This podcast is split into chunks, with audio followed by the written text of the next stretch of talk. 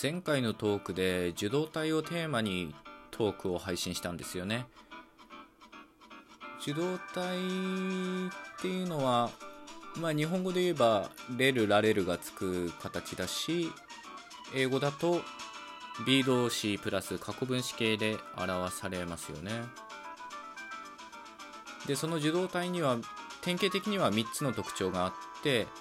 1つは目的語が主語になる。で2つ目は、まあ、さっき言ったように動詞に何らかの変化があるということですね。レルラレルがついたり、まあ、過去分詞形を使ったりすると。で3つ目の特徴としてもともと主語であったものが、まあ、周辺的なものになったり現れなかったりすると。まあ、こういう3つの特徴があるっていうのをお話ししました、まあ、詳しくは前回のトークを聞いていただけたらと思います。始まりました。滋賀15の壺。で今回はその受動体に対して逆受動っていうものをテーマに取り上げたいと思います。逆受動、まあ、あるいは逆受動体。まあ、英語だとパッシブっていうのが受動体なのでアンティパッシブっていうのがまあ、逆受動体っていうことなんですね。これは聞いたことない人がほとんどではないかなと思います。皆さんが学習の機会があるような言語にはおそらくないんじゃないかなと思いますね。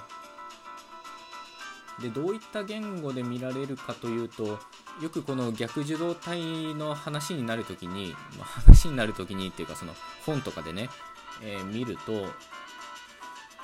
まあ、ジルバル語っていうのがよく出てくるんですね。で、このジルバル語っていうのは、オーストラリア先住民語で、まあ、オーストラリアのクイーンズランド州っていうとこで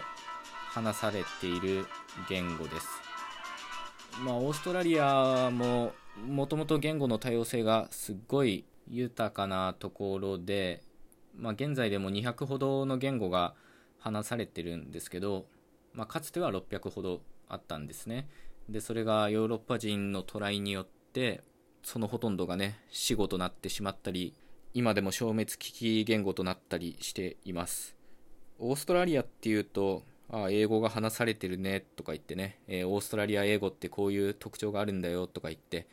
まあ、それで終わってしまう人が多いと思うんですけど、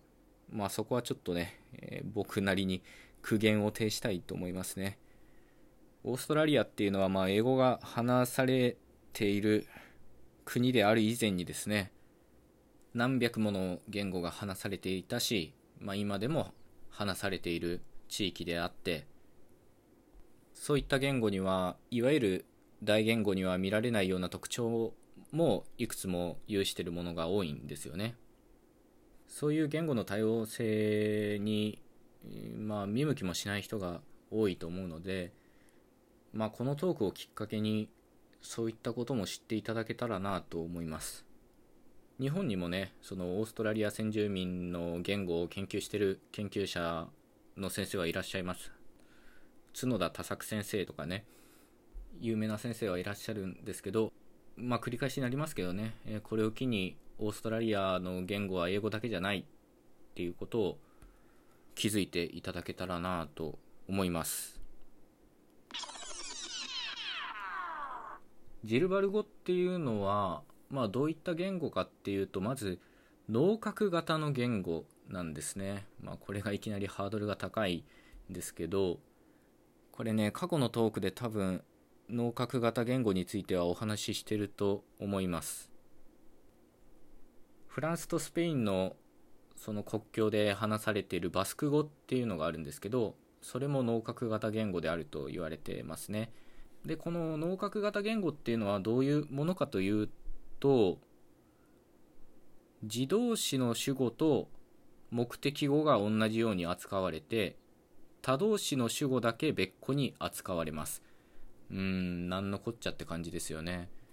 日本語をはじめ皆さんが学習する機会のある言語の多くは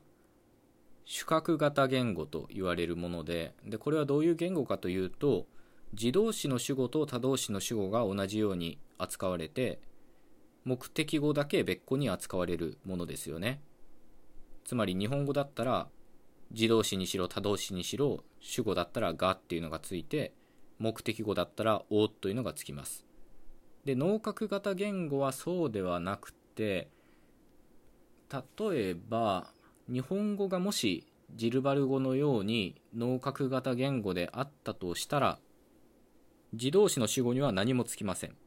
例えば来るっていうのは自動詞なので太郎来たみたいな言い方になるんですね。でこれが他動詞になった場合他動詞の主語にだけがっていうのがついて他動詞の目的語には何もつかずつまり自動詞の主語と同じように扱われます。次郎が太郎を見た。これが脳角型言語なんですね。でこの自動詞の主語太郎来たの太郎とか他動詞の目的語次郎が太郎を見たのこれも太郎ですけどこういう何もつかないことが、まあ、絶対格みたいな言い方をします。一方次郎が太郎を見たみたいに他動詞の主語を表すものを脳角というふうに言うんですね。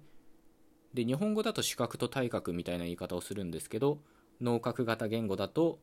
今言ったように絶対角と脳角という言い方をしますこの時点でかなり頭ごっちゃになると思うんですけど、まあ、よろしかったらね、補足として関連トークも聞いていただけたらと思います。で、こっからですね、えー、逆受動っていうのが何なのかっていうのをお話しするとですね、受動体と似てるといえば似てるんですね。受動体っていうのは目的語を、まあ、自動詞の主語にしてたんですけど逆受動体っていうのは何をするかというと他動詞の主語を自動詞の主語にするんですね。これは全然ね、日本語で考えても無理なんですね。なんでかっていうと、日本語は自動詞だろうと他動詞だろうと主語だったらがっていうのを使うので、だからまあ主語が主語になるって言われてもよくわからないんですが、ジルバル語みたいな脳角型言語の場合、自動詞の主語は何もつかないけど、他動詞の主語には何かしらつくっていうことなので同じ主語でも、まあ、自動詞と他動詞で全然違うんですね。でさっきの仮想脳角型言語の日本語みたいな場合だと「次郎が太郎を見た」この「次郎が」の他動詞の主語を自動詞の主語にするので次郎がから何もつかない次郎っていう絶対角の名詞になるということなんですね。で受動体と同じように見たの方も動詞の形が変わるので、まあ、例えば見まめたみたいな形になると。で最後にこれも受動体の時と同じように、まあ、同じようにっていうか平行的に考えられるんですけどもともとあった目的語は出てこなくていいということになるんですね。まあ、あるいは周辺的なものになるということです。なので、次郎が太郎を見たっていう多動詞文が次郎を見まめたみたいな言い方になると。これは日本語みたいな主格型言語だと、ががつく名詞っていうのが、まあ、トップにあるんですね。イメージとしては。一番格上で、目的語をがのつく名詞にする、つまり主語にするっていうのが受動体です。一方ジルバル語みたいな脳角型言語の場合は何もつかない形絶対角が一番格上なのでその脳角がついてる他動詞の主語を絶対角に押し上げるのが逆受動体ということができます受動体にしろ逆受動体にしろやってることはどちらも自動詞化ということができるかなと思いますね。どちらも他動詞文が元にあって、で、それを自動詞にすると。ただ、その時主語になるのが目的語なのか、あるいは他動詞の主語なのかで、まあ、受動体と逆受動体は違うということになっています。これはね、なかなかこんがらがるところだと思うので、うん、逆受動体で、どうだろうな、ウィキペディアとか見てみても、いいかもしれません。というわけで今回のトークはここまでということで最後まで聞いてくださってありがとうございました。また次回のトークでお会いいたしましょう。ごきげんよう。